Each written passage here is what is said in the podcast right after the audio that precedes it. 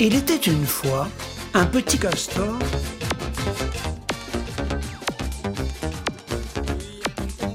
Hola, bienvenidos una vez más a esta emisión Canadá en las Américas Café, en este caso la correspondiente al viernes 23, sábado 24 y domingo 25 de marzo del 2018.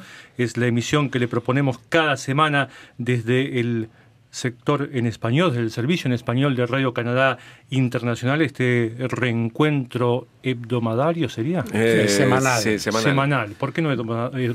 Porque es, es en francés hebdomadaire, sería Ah. una traducción literal. Literal. Y no corresponde en español.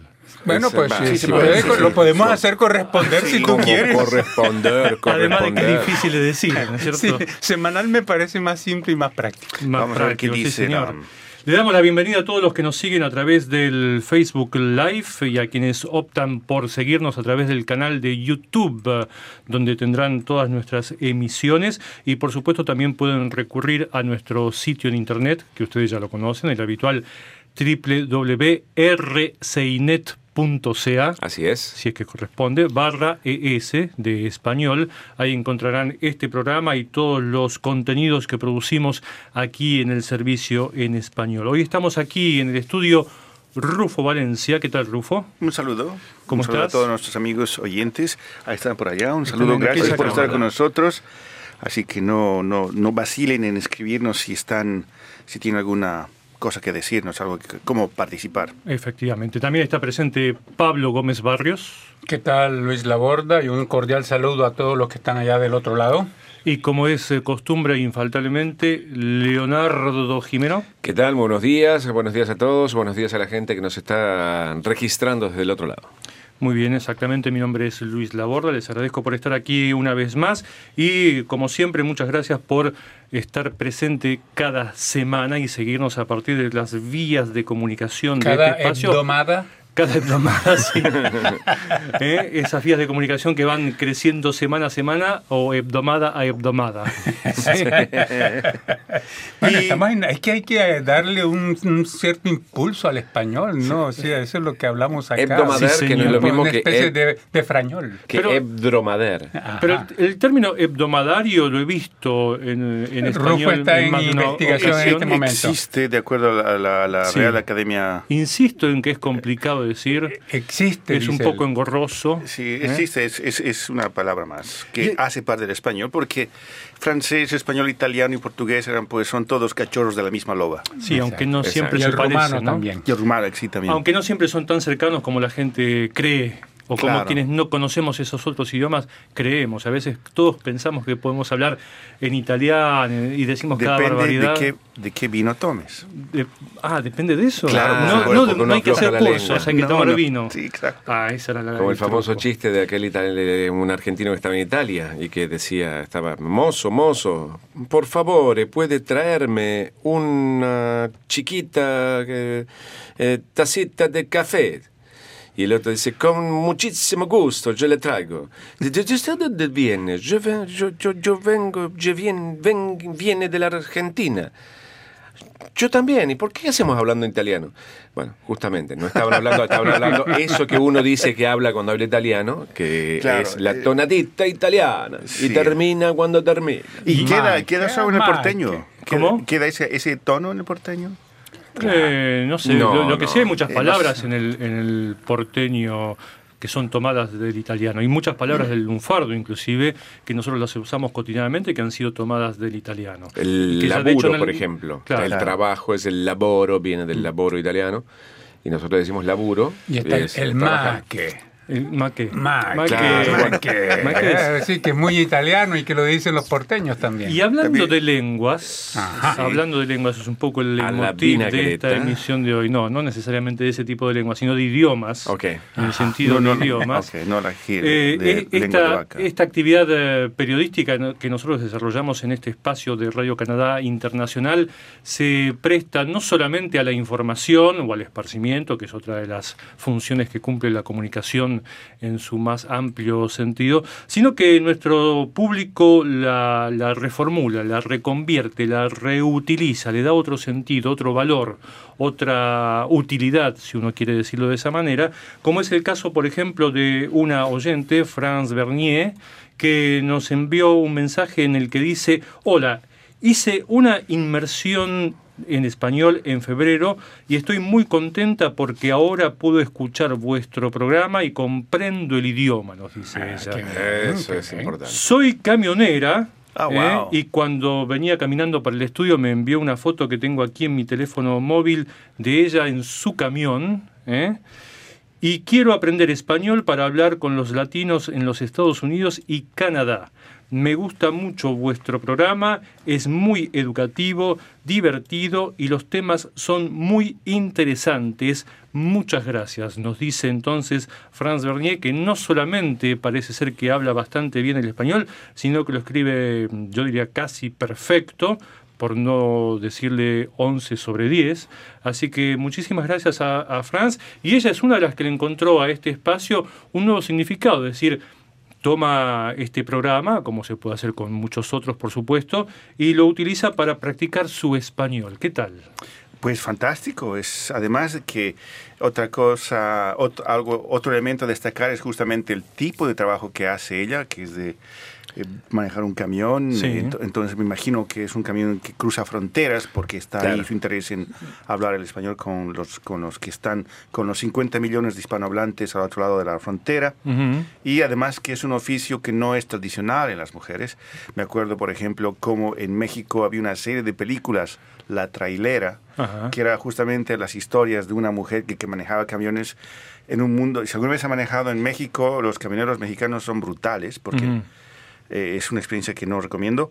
Pero, eh, pues, fantástico que podamos acompañarle mientras ella está en la ruta, que digamos que esa es la idea. Claro, claro. Y ese, ese conducir el camión, que es además una tarea muy, muy solitaria. ¿eh? Uno recorre tantas geografías y tantos poblados y se encuentra con tanta gente, pero también tiene muchas horas de estar frente al volante sola la persona que conduce. Y en este caso, supongo yo, aunque ella no lo dice exactamente en su mensaje, pero es lo que entendemos, es que utiliza también ese, ese tiempo para escuchar nuestra emisión y nuestra emisión y practicar su español, Pablo. No estaba pensando de que los camioneros tienen muy mala fama en Colombia, porque tú decías, eh, Rufo, ah, hacías algo de alusión a eso, y los camioneros tienen mala fama. Por los, es más, en el, eh, en el argot popular le dicen a, a- a los camiones borradores. Porque te borran de la ruta, o sea, hay muchos accidentes provocados por los camiones y en general cuando tú conduces un camión de estos grandotes tractomulas, el que en un accidente el que va llevando del bulto es el que viene en un cochecito pequeño, ¿no? Sí, pero ¿sabes qué? Que ese tipo de, eh, de situaciones, que inclusive ha ocurri- ha ocurrido aquí, ha ocurrido en el último invierno con camiones que han arrollado gente en Montreal y en otras zonas aquí de Quebec y de Canadá, a mí también me mueve otra reflexión y es que muchas veces quienes no ejercemos ese tipo de actividades desconocemos de manera de- desconocemos totalmente de manera absoluta el, eh, el enorme esfuerzo y concentración que requiere manejar uno de esos rodados. Sí, por no ejemplo, cualquiera puede estar al frente de un- del volante de uno de esos camiones y guiar esas, esas moles, esas bestias con motor por las rutas que no siempre están en perfecto estado y eh, en- además cuidar de lo que hagan los otros. ¿no es cierto? Es, algo que es, supongo yo bastante complicado al mismo tiempo. Mi experiencia en las rutas argentinas con los camioneros es absolutamente diferente a la percepción que uno tiene del camionero malo que te tira el camión encima, siempre generoso, siempre haciendo señas, siempre dejando pasar, Doy siempre fe. avisando. Es otra relación. Yo le tengo eh, más eh, cosita a los taxistas. Eso, es- eso- es una, una, como una especie muy especial. Ah, yo recuerdo en mis épocas de trotamundos, por decirlo de alguna manera, andando por las distintas geografías argentinas y por supuesto usaba de mis eh, amigos los camioneros para trasladarme de un lugar al otro y esta gente te lleva sin ningún problema de una provincia a la otra con el simple la simple condición, por ejemplo, de que le cebes mate. Exacto, ¿no? y darle charla, y darle un poco Sí, de sí, sí. charla, Ah, wow, ¿no ya, es cierto? Y eh, me he encontrado con gente que tenía no solamente una formación sobre distintos temas a nivel de cultura general, por ejemplo, sino con, por ejemplo, siempre recuerdo la anécdota de un camionero en la Patagonia que nos llevaba, creo que de Chubut o de Río Negro a Chubut, y eh, en un momento detiene su camión y nos dice a mi compañero y a mí, que viajábamos los dos con él, eh, bueno, llegó la hora de comer. Y nosotros, claro, teníamos unas vianditas insignificantes ahí que compartir, nos daba casi vergüenza sacar las migajas que teníamos para compartir con este señor. Y él dice, ningún problema, no sea ningún problema, que está todo arreglado. Y de su caja saca una especie de cofre, ¿eh? y cuando lo abre tenía una, un trozo enorme de carne salada, ¿eh? quemada a la sal, cubierta en sal. Sí, no, no, recuerdo cómo se dice en, Argentina, tiene otro nombre, no, no, no, lo recuerdo ahora, pero ese, ese, ese carne que ha sido cocinada a la sal y además tenía todo un, una especie de gabinete de, por decirlo así, no era exactamente eso, pero de vajilla, Ah, para su almuerzo con el que nos convidó. Nos sentamos todos, comimos y después sacó su detergente, su esponja, lavó todo perfectamente, nos tomamos un cafecito, ordenó todo en su caja y seguimos viaje. Así que el hombre estaba bien equipado. Además de que eso también nos muestra que los rituales son necesarios. Sí, sí. Absolutamente. Sí, sí, por supuesto. Bueno, así que nuevamente saludos a nuestra amiga Bernier. Pablo. Sí, no, regresando a, a, Bernier, ¿cuál es su nombre? Franz. A Franz Bernier, eh, que eh, le encanta escuchar este programa justamente para practicar su español, me hace pensar en el caso también de otra oyente nuestra que a lo mejor nos está escuchando en este momento, Guilén April, allá en eh, Cap Pelé, Nuevo Brunswick. Sí, Cap Pelé. Sí, entonces ella estuvo, aprendió su español en, en Salamanca. ¿ah? Lo, que, lo que Dios no dio, Salamanca a ella se lo prestó, porque no hablaba español y fue justamente a España para estudiar el español. Y al regreso de España, al regreso de Salamanca, bueno, quería practicar y cayó por coincidencia en nuestro programa y desde entonces nos escucha muy asiduamente y bueno, pues va cumpliendo esa función, la misma función que cumple con el caso de Franz, lo está cumpliendo también en el caso de Guilén, salvo que Guilén es ya retirada, entonces ella está a la orilla del mar en Cap Pelé, tranquila, Ah, viendo, bien, es- viendo la- Mientras viendo sí- nuestro programa, mientras que a Franz le toca pues ir ahí manejar y su camión. Yo Va- tengo aquí vamos a escuchar, perdón, vamos a escuchar la voz de, de Guilén en unos instantes en un, en un separador, pero si ella está conectada nos podría enviar un mensaje contando si- Claro, si está en este momento en línea. Yo tengo aquí a Juan Carlos Miranda Duarte, dice saludos desde Chile. ¿Alguna vez pensaron cuando la, la onda corta era el medio preferido? Ahora están con los nuevos medios. Sí, así es, estamos y estamos disfrutando de los nuevos medios. Juan Ascatón dice hola, saludos desde Venezuela. Juan Carlos Miranda Duarte, nuevamente otro mensaje, dice se ve muy bien por YouTube. Dice pueden promover para los seguidores de YouTube que existe una aplicación llamada YouTube Go y que es para uso con baja conexión de internet y se pueden bajar videos para verlos sin conexión. Pueden usar esto para ver el programa, solo está disponible en algunos países, así que YouTube Go también es una, un consejo de Juan Carlos Miranda. Y Javier, nuestro querido amigo Javier González Nungaray, dice Luis, Leonardo, Pablo y Rufo, participantes del programa de hoy, muchos saludos. Dice, la película se llamaba Lola, la trailer, dice Rufo. sí. Y Leonardo dice, ya me aventaste una pedrada porque yo soy taxista aquí en Guadalajara. Yo hablo de los taxistas en este país. Vamos a circunscribirlo. No he estado nunca en Guadalajara, eh, querido Javier González Nungaray, así que no puedo hablar de los taxistas allí. Aquí son una especie muy especial, por Bueno. decirlo de alguna manera. Muy bien, saludos entonces a Javier y cuando alguno de nosotros ande de visita por allí, que se acuerde de que somos amigos, que no hay comentarios malintencionados. Sí. ¿eh? Sí, sí, y que pues se puede, se puede comer una, alguna delicia mexicana. qué se dirán a esta hora? Bueno, cómo no. Pasando a otra cuestión, a otros asuntos, ¿cuáles son los temas, eh, digamos, extraños, poco convencionales, eh, inéditos, eh, locos, que les han llamado la atención en estos últimos días? A mí me llamó la atención esta, esta conexión en interespecies Ujú. que se produjo en un lugar en Canadá, no recuerdo exactamente el nombre, pero tiene un nombre fantástico también, una pequeña localidad de El Corazón, el, el buen Cora- el pueblito se llama El Buen Corazón, una- un nombre de ese género, en el cual un grupo de delfines quedó atrapado Mm. en la bahía y se formó el hielo detrás de ellos. Ajá. Y era muerte segura para ellos porque estamos todavía en invierno, el hielo eh, va, va justamente acumulándose y los delfines, y va además avanzando, y los delfines tenían cada vez menos y menos espacio. La historia es que básicamente todo el pueblo, todo el pueblo decidió ver qué hacer. Entonces había gente que iba en botecitos golpeando el hielo tratando de abrir, pero pues inútil, ¿no? Porque el, invierno es, es- no, no da no da No da respiro. es demasiado intenso. Lo que hicieron fue que pues gente que tenía empresas locales trajeron unas enormes palas mecánicas y se fueron a los dos costados de la bahía y empezaron a, a- jalar, a retirar y a quebrar el hielo. Y finalmente eh, otros botes más fueron eh, para empujar los grandes bloques de hielo. Y finalmente, finalmente después de dos o tres días, pudieron abrir una vía para que los delfines puedan salir. Ujú. Una vez abierta esa vía, entonces los delfines, pues no, no posaron, ¿no? pero se los veía, se veía el dorso clásico de los delfines ya yendo a mar abierto y la gente muy emocionada, la gente lágrimas, ¿no? Es decir, finalmente era, era, era, fue un un momento en que toda la comunidad vino, se puso a trabajar junta y logró eso, que esos delfines salgan a, salgan al, a la, a la tamar y, y- y no pierdan la vida. Y Entonces, sobrevivan al crudo invierno. Claro, entonces, y, y eso fue además lo que me gustó fue que esa fue la última noticia en el boletín, de, mm, principal boletín de noticias de, de la radio pública en, en- en- en inglés. Y esto en un contexto en que pues, las primeras noticias son ese circo de catástrofes y monstruos en Washington, eh, las guerras por aquí, el caso de Yemen y Arabia Saudita.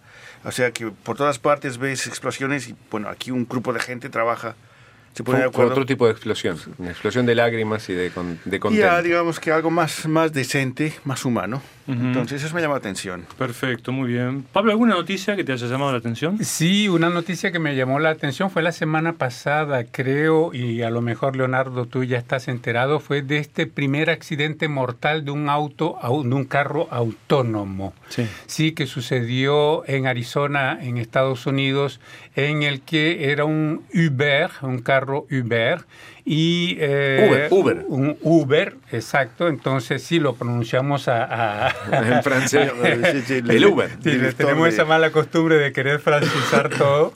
Entonces eh, hubo este accidente en el que el carro atropelló a una mujer y no se explica todavía qué fue lo que sucedió, pero ha tirado como un manto, digamos así, de sospecha sobre eh, la tecnología como tal. O sea, es, es cierto que eh, se pregunta a la gente si se puede confiar verdaderamente en los carros autónomos, en el que a pesar de que había en el, en el auto, había un, un chofer designado, porque ah, creo que ese es el principio, ¿no? Que hay un chofer designado que en caso de algún problema tiene que tomar el control Bueno, del si ni vehículo. siquiera el chofer pudo tomar control es porque es- eh, ese Fue súbito. accidente fue súbito. Claro, es que Bueno, se, conocieron imágenes y el, y el chofer es sorprendido, casi ve a la persona cuando el auto ya la está arrollando. Claro. ¿no es Sí, entonces la, la pregunta es si era que el chofer estaba distraído porque estaba justamente eh, eh, Aparentemente con su teléfono, pero la otra versión era que estaba muy, eh, muy concentrado en los instrumentos de- Mm. del vehículo y finalmente, bueno, la realidad es que la mujer murió y que el accidente se produjo. Sí. Entonces, pues, y que hay cierta duda en cuanto a, a- a la seguridad, ¿no? De tener, imagínate, este es solo uno, cuando haya un montón de carros autónomos eh, en, en las carreteras, pues, ¿cuál es la seguridad que existe? Y está la vieja discusión que ya habíamos referido aquí en algún momento de que ahora que ocurrió este accidente, ¿quién es el culpable? ¿Quién se hace cargo del mismo? ¿A quién se pena? ¿Al dueño del automóvil? ¿A quien debía estar conduciéndolo? ¿A quien lo puso en servicio? ¿A la empresa a la que corresponde?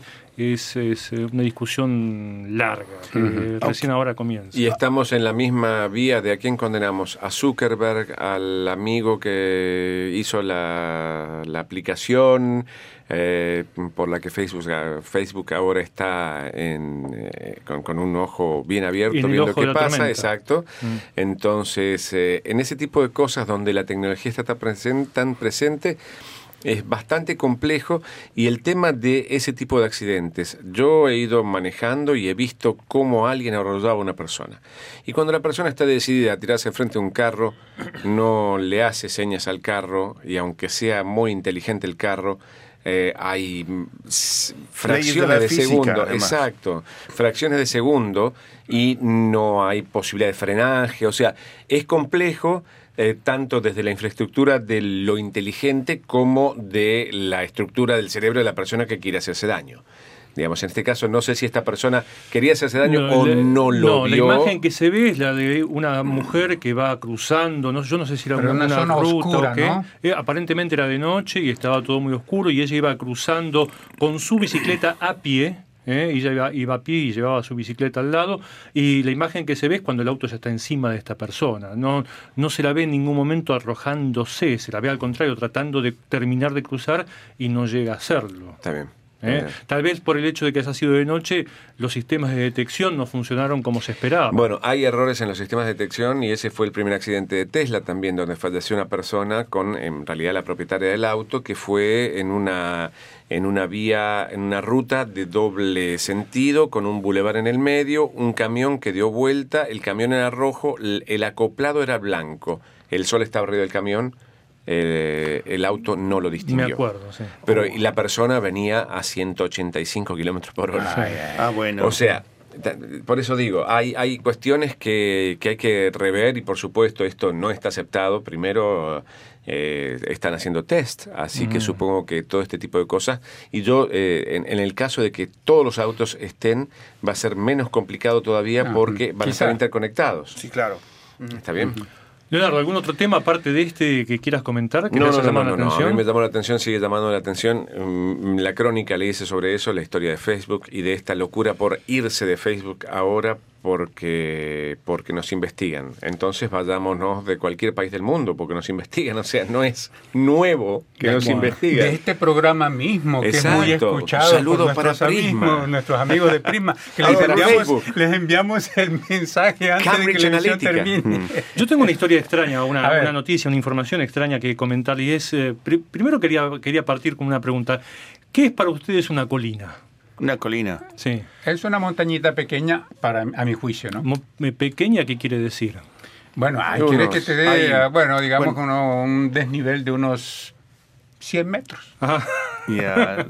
Está- están los oteros, que son pequeños pequeños montículos, Lomas. básicamente, Ajá. lomas. Ajá. Y está el Mo- Mogollal, aquí en la ciudad de Montreal, que es, Ajá. digamos, una... Le llaman montaña, pero que me parece un nombre hip- eh, Es que monte, exagerado. monte sería porque Sí. es un poco más chico que una montaña. Ahora, Sí. ¿Qué me dirían ustedes si les dijese que en China, Ya. ¿eh? en, la, en el condado de Zhoushan, en el eh, ¿En, este, qué condado? Zhoushan, Ah, en el este del país, eh, identificaron lo que se llama la colina de Jing, que es una formación rocosa de 60 centímetros de alto Ah, bueno. Por 70 de ancho y un metro y medio de largo. ¿Eh? La- durante mucho tiempo eso se consideró una, piedra, que es lo que consideraría cualquiera. Hay una foto ahí en, en el artículo que yo fotocopié que muestra lo que parece ser una piedra y nada más que eso. Y entonces uno dice, pero ¿por qué demonios esto es considerado una colina? Uno llega a una colina y se encuentra con una Claro. piedrita de 60 centímetros de alto. Y es ¿Cómo más, hay piedras mucho más grandes que esa colina en todo caso. Bueno, hubo quienes quisieron moverla y al intentar moverla, como en la leyenda de Excalibur, se Mm. encontraron con que esta piedra se extendía hacia lo profundo ¿eh? y que hacia lo profundo tiene una, una extensión mucho más grande de lo que se puede ver eh, en, ¿Un en- iceberg? en superficie. Una especie de iceberg, pero en la tierra. Wow. ¿eh? Y que entonces, por más que parezca una piedrita insignificante perdida No ahí en el tanto. este de China, es efectivamente, y así lo han dicho los científicos, por lo menos, una colina. ¿Y se, mi- se midió más o menos qué altura, qué talla podría...? 60 ah, no, ¿cuánto tiene en total? De- Sí, con lo que está. No, por lo menos este artículo que es muy breve no lo, no lo reseña, pero efectivamente hay una colina debajo de esta piedrita de 60 centímetros que veíamos ahí. Porque la China actual también se ha dado a, a inventarse islas, a Mm. crear islas artificiales. Sí. Entonces, eh, quizá está en el espíritu de la época hacer de... Eh, pero eso está dentro de su propio territorio, así que no creo que, que pudiese reivindicar nada a partir de esta colina. A no ser que quiera espiar a alguien de la, la, colina más pequeña del mundo. bueno, es lo que dice esto, la colina más pequeña del mundo, es el título del artículo, sí señor. Me hace pensar que creo que es una película que se llama El hombre que subió una colina y bajó una montaña. No sé si les dice algo a ustedes eso. El hombre que subió una colina y bajó una montaña mm. era que entre eh, la diferencia justamente, o sea, porque el tema se presta de cuál es la diferencia entre una colina y una montaña. Acabamos convertido en eh, hormiga. Eh, entonces, no. El, pico. el tipo quería que esa colina se convirtiera en montaña. Ah, ok. Entonces empezó, pero le faltaba para hacer una montaña, le, faltaba más o menos un metro. ¿sí? Entonces lo que él hizo fue que comenzó en el cuando estaba arriba de la colina comenzó a amontonar piedras y para completar ah, el, metro, que, le faltaba. entonces por eso fue que subió una colina y finalmente bajó una montaña. Muy curiosa nota. Bueno, entonces eh, vamos a escuchar eh, a nuestra oyente Kislen, que nos envía saludos y que nos recomienda escuchar nuestra emisión. Hola, soy Ghislaine April de Capelle en Nuevo Brunswick, una provincia al este de Canadá, y los invito a escuchar Canadá en las Américas Café, el programa dominical de Radio Canadá Internacional en la web. Bueno, ahí está Guislena. para, para enviarle un cordial saludo a Guislena. Pero puede hablar perfectamente español con, la gente que se encuentra en el camino, por supuesto. Bueno, y, es una de las que utilizan esta emisión para practicar su, su conocimiento. no es Franz Bernier. No, no, no, este es Gislen. Este April. nuestra oyente jubilada que está ahí tranquilamente ah, esperando el momento en que estén ya bien hervidos esos, esos camarones o, langostas. de mar. Ah, eso me llamó la atención, que empezó la primavera. Bueno. y que no hay señales. de hecho, este es el primer programa de la primavera. aunque mucho no se ha notado hasta ahora la primavera en las clases, pero bueno. Tenemos amigos afganos que hablan español o iraníes, también es el año nuevo, el Nauruz. Sí, señor. ¿Recuerdas cuando en una época nos saludaba gente desde África? Sí, claro, en español? Queremos escucharlos nuevamente. Estaba en África. En Guinea Ecuatorial. En Guinea Ecuatorial. Era Juan se llamaba y estaba y trabajaba en la universidad. Qué memoria, Rufo. Sí, sí porque escribía buenas, nos escribía muy bien, muy muy muy buena gente. Pero había otro en Mozambique. También había sí, y había y otro y uruguayo Pedro, en, Pedro Angola. Pablo Angola, sí. En Angola. ¿Quieren que hagamos una transmisión un casco azul. lo que es nuestra primavera? A ver podemos eh, conectar eh, el Skype y ponerlo en la pantalla y yo salgo con mi teléfono, me contacto con ustedes. Perfecto. Y hacemos una vuelta. Ok, muy bueno, mientras tanto podemos ir leyendo algunos mensajes de los que nos hacen llegar nuestros oyentes a partir del, de nuestro sitio en internet. Rufo. Sí, entonces eh, por aquí una, una mensaje eh, sobre el tema Más crece López Obrador en sondeos, más cunde el pánico en Washington. José Agustín dice, muy de acuerdo con este artículo, así como los mexicanos queremos vivir en paz, en democracia y en una buena relación con el mundo, dice José Agustín. Sobre el mismo tema también hay otro, hay otro mensaje por acá que de Mario Rendón Picos dice, vamos a depurar completamente los tres poderes, ejecutivo, legislativo y judicial Así que esa es la, propuesta de, de Mario Rendón Picos.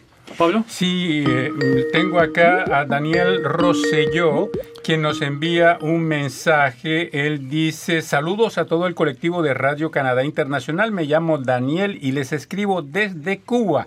Me gustaría saber más de la emisora y de su programación. Saludos, Daniel. Entonces, eh, ese, tenemos ese mensaje. Hay otro por acá que nos envía eh, no sé, su nombre no está escrito, información de trabajo, dice, según aparece en Facebook que Radio Canadá Internacional publica necesidades de personas para diferentes trabajos. Quisiera saber si es verdad y el enlace para verlo. Un saludo cordial y yo creo que aquí hay una confusión. Hay una confusión porque eh, los mensajes eh, que aparecen ahí fue un reportaje que se hizo con respecto a las diferentes profesiones requeridas aquí en Canadá y eh, bueno, mucha gente nos envía mensajes a nosotros para decirnos, ayúdenme, yo quiero ir a, Canadá, yo hago esto, yo hago esto otro, yo hago esto otro. Entonces, pero no somos nosotros, no, evidentemente no. Radio Canadá Internacional, los que ofrecen el trabajo y los que estamos haciendo la promoción. Nosotros publicamos un reportaje en un momento dado que ha sido muy popular y al que la gente pues hace alusión y en particular la persona que nos envió este mensaje. Bueno, ligado a eso yo tengo un mensaje que nos envía Camila Inestrosa sobre el tema Canadá ofrecerá una entrada rápida a inmigrantes cualificados en 50 ocupaciones a partir del 1 de enero de 2015 y si quisiera viajar para estudiar y terminar mis estudios, prepararme un poco más para así poder ejercerme como persona y ayudar a mi familia. Entonces le decimos lo mismo a Camila, en los sitios en internet de Inmigración Canadá pueden encontrar toda la información correspondiente a lo que tiene que ver no solamente con el proceso de inmigración, sino también en lo que hace a eh, la posibilidad de encontrar trabajo y de radicarse definitiva o temporalmente en este país. Pablo. Ahí va Leonardo, ahí va Leonardo y en este momento se está dirigiendo hacia la salida. Lo que vimos al principio es el pasillo de Radio Canadá, de la casa acá, y ahora esa es la salida. Como pueden ver, hay un abrigo protector que eh, se pone todos los inviernos para que la gente cuando llega aquí a no llegue con la nieve hasta no la puerta. no, no ponga nieve por todos lados, ahí está. Ajá. Leonardo. Ahí, nos está mostrando la primavera en Montreal, ¿eh? en, las afueras de Radio Canadá Internacional. Es decir, de primavera hasta ahora, poco y nada. Bueno, pero ustedes son muy exigentes y apenas está comenzando, comenzó anteayer. ¿Cómo quieren que la nieve desaparezca de golpe? No, no, no, que desaparezca de golpe no, pero un poquito más de calor. ¿eh? Está haciendo más calor. Hay menos nieve que la que había la semana pasada. Hay que tomar en cuenta que este invierno acá, en ese momento estamos en pleno calor de Miami en comparación a Nunavut, por ejemplo, en ah, donde hemos ah, estado y hemos podido ver el rigor del, gran norte canadiense. A ver, Leonardo, ¿cuáles son tus impresiones? Eh, las impresiones son digitales, no frescas, digo. O sea, está, frío. Eh, frío. Yo salí así como estaba dentro del estudio hace un momento nada más, así que eh, les podemos mostrar aquí. Este es el edificio, la torre de Radio Canadá. Ajá, muéstrale donde se está construyendo el nuevo edificio, Leo, a tu izquierda allí se está construyendo el nuevo edificio. Ahí se ve la grúa. Ahí se ven las grúas, sí, la construcción no se va a ver mucho. Ahí se ve un poco de la estructura del nuevo edificio que va a ser nuestra casa a partir del año 2020, si no me equivoco. No te equivocas, es el 2020 en efecto. Si no hay retraso. Ahí estamos caminando hacia allá. Eh, bueno, interesante la, experiencia. Y ahí está la primavera. Parecería que no está muy, muy soleado, no está, ¿no es cierto? Por, lo menos podría decir que se escuchan un par de pajarillos. Así que. Y la pregunta es: ¿y el, sol dónde está? aunque no lo veamos, decía la canción, el sol siempre está, está atrás de la torre y atrás de las nubes. Pero bueno, suponemos que en algún momento eh, saldrá. Ahí está el, eh, eh, proyecto del nuevo edificio. La construcción del edificio, sí. La obra. Bueno, eso es entonces una, una, visión de lo que es el comienzo, como decía Pablo, de la primavera aquí en Montreal. Hay otras regiones de Canadá que están, como señalaba Rufo, con temperaturas mucho más bajas y sobre mantos de nieve mucho más importantes que estos, pero también hay otras zonas que están con temperaturas más altas. Hay un lugar ah, que se llama que en el Caribe Osoyos, Osoyos en Canadá, en la colonia británica, donde crece el plátano. Y es un clima formidable. Eh, no hay pues, es, es, el, es, la región más cálida en todo, en todo Canadá, la región de Osoyos. Bueno. Muy apreciada por los jubilados. ¿Donde crecen plátanos, digamos, de forma ornamental o hay gajos? No, hay, no hay platanales, pero sí crecen plátanos ornamentales. Bueno, vamos a ir a un pequeño separador y luego volvemos con los temas que hemos estado trabajando durante esta semana. Ahí viene Hola, regreso. Aquí les habla Marco Castillo, productor, músico brasileño que vive en Winnipeg y los invito a escuchar Canadá en las Américas Café de la Radio Canadá Internacional en la web. Exacto, y ahí decías Pablo que viene Leonardo caminando nuevamente para aquí y entrando al edificio principal de Radio Canadá Internacional. Ahí ven ustedes el, el, la especie de carpa protectora que hace que la gente no llegue embadurnada de nieve hasta la puerta misma. Tú tienes una así, no... No tan grande, es un, poco más pequeña. Para proteger el auto. Para proteger los autos y no tener que estar paliando a las cinco y media de la mañana, que no es la experiencia más agradable, precisamente. Pero bueno, han tenido ustedes ahí entonces, gracias al Skype y el y nuestro compañero Leonardo Jimeno una visión de lo que es el comienzo de la primavera aquí en Montreal. Queridos colegas, ¿cuáles son los temas que ustedes de los que ustedes han estado trabajando esta semana que les sugieren a nuestros oyentes con particular atención? Lo que destaco en esta semana, para esta semana fue justamente el acceso a los documentos firmados por el ex gobierno conservador de Canadá de Stephen Harper, quien en 2014 eh, firmó un convenio de venta de equipos militares a Arabia Saudita. Ahora, una de las, una de las condiciones de, ese, de, ese, de esa venta, que no, no es poco dinero, son 15 mil millones de dólares, es que los términos de ese contrato permanezcan secretos tanto para canadienses, o sea, para todo el mundo.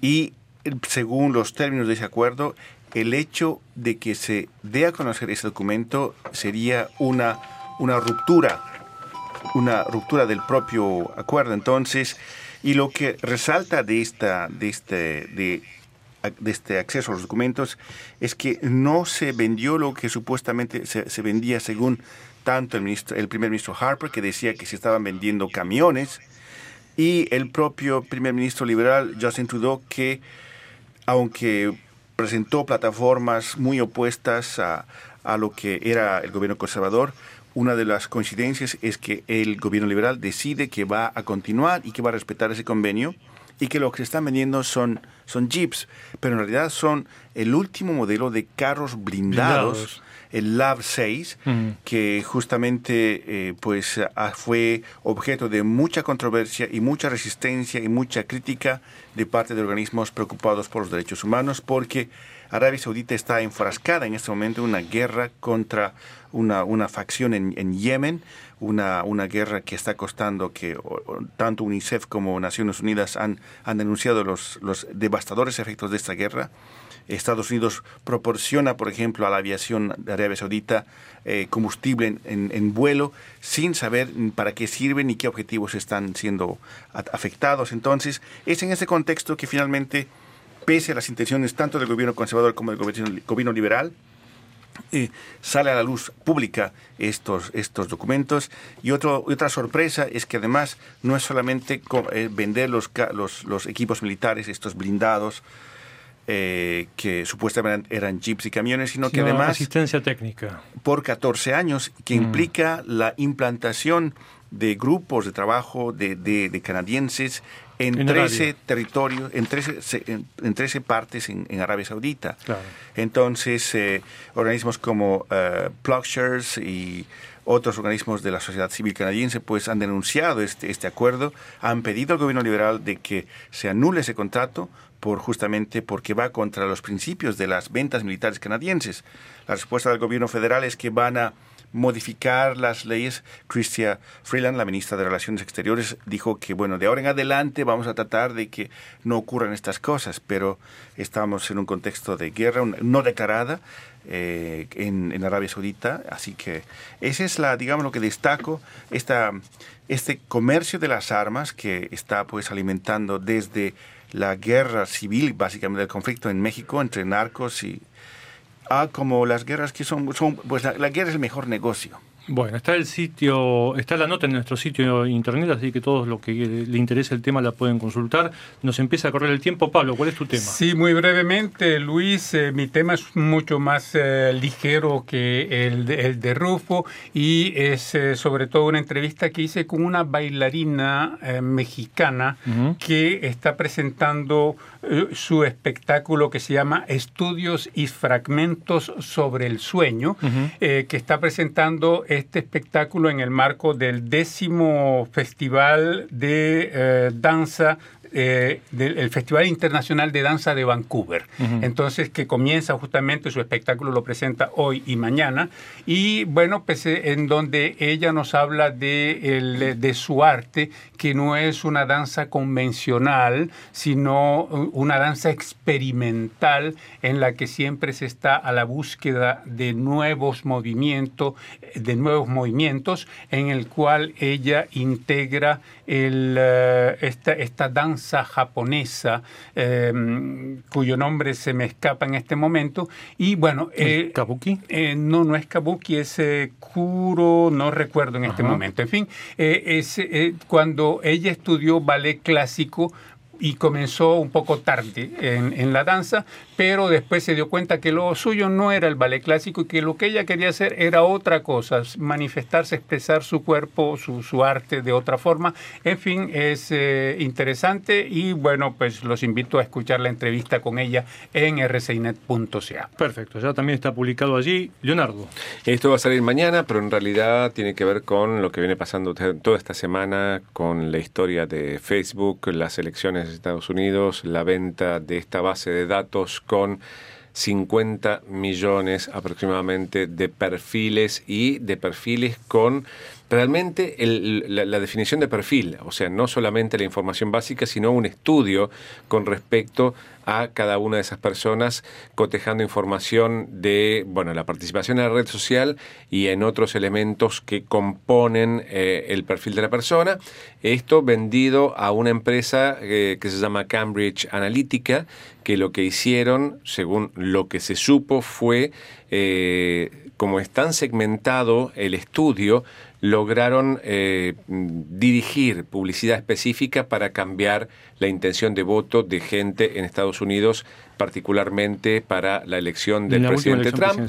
Y se supo después que han participado en realidad en otras, eh, en otros países, incluyendo países de América Latina y algunos de Europa, con respecto a la salida del Brexit de, Gran Bretaña también. O sea, realmente eh, el espionaje al detalle y dejándonos eh, a los usuarios de las redes sociales como el producto a vender. No nosotros compramos un producto, sino nosotros somos el producto. Perfecto. Entonces, a partir de mañana sábado, la nota estará en nuestro sitio de internet. Por mi parte, les sugiero o los convido con una entrevista que le hice a Valeria Vergara. Ella es una científica investigadora del Ocean Wise Conservation Association en Vancouver. Y eh, Rufo hablaba de los delfines, en este caso eh, Valeria habla de las belugas, que eh, algunos grupos de belugas están en peligro de extinción, entre ellos un grupo muy importante que existe en el Golfo del río San Lorenzo, que está muy cerquita de aquí, y ella nos habla, por supuesto, de entre las razones que, que podrían favorecer la extinción de esta especie, el cambio climático, por un lado, pero por sobre todo la contaminación sonora. Las belugas están catalogadas como animales cetáceos muy sociables y se los denomina canarios de mar por la cantidad de sonidos que emiten y esos sonidos los utilizan para comunicarse entre ellos y para poder orientarse en la búsqueda de alimento. Entonces la interferencia sonora hace que esa comunicación falle y le agregaría un peligro más eh, a la supervivencia de esta especie. El, el, tema ya está divulgado en nuestro sitio de internet. No tenemos mucho más tiempo. No, no, solamente decir que esta semana y que hagamos un minuto de silencio después, que aunque se termine la emisión, por, por el último rinoceronte blanco, que mm, fue que pereció esta semana, entonces ya no hay eh, rinocerontes blancos en el mundo. Que murió de muerte natural, ¿no? Se nos terminó el tiempo. Se murió el programa se murió el programa también, así que Pero Va, a renacer como el ave fénix o Félix. El ave Félix. bueno, muchas gracias a todos por estar eh, aquí como en cada semana. Saludos a los que nos siguen por, por Facebook, por YouTube, en nuestro sitio en internet. Y como estamos en la semana del idioma francés y la francofonía, nos vamos a ir con un tema en francés que se llama Les Filles de Montréal. ¿Les filles de Montréal? Sí, las chicas de Montreal.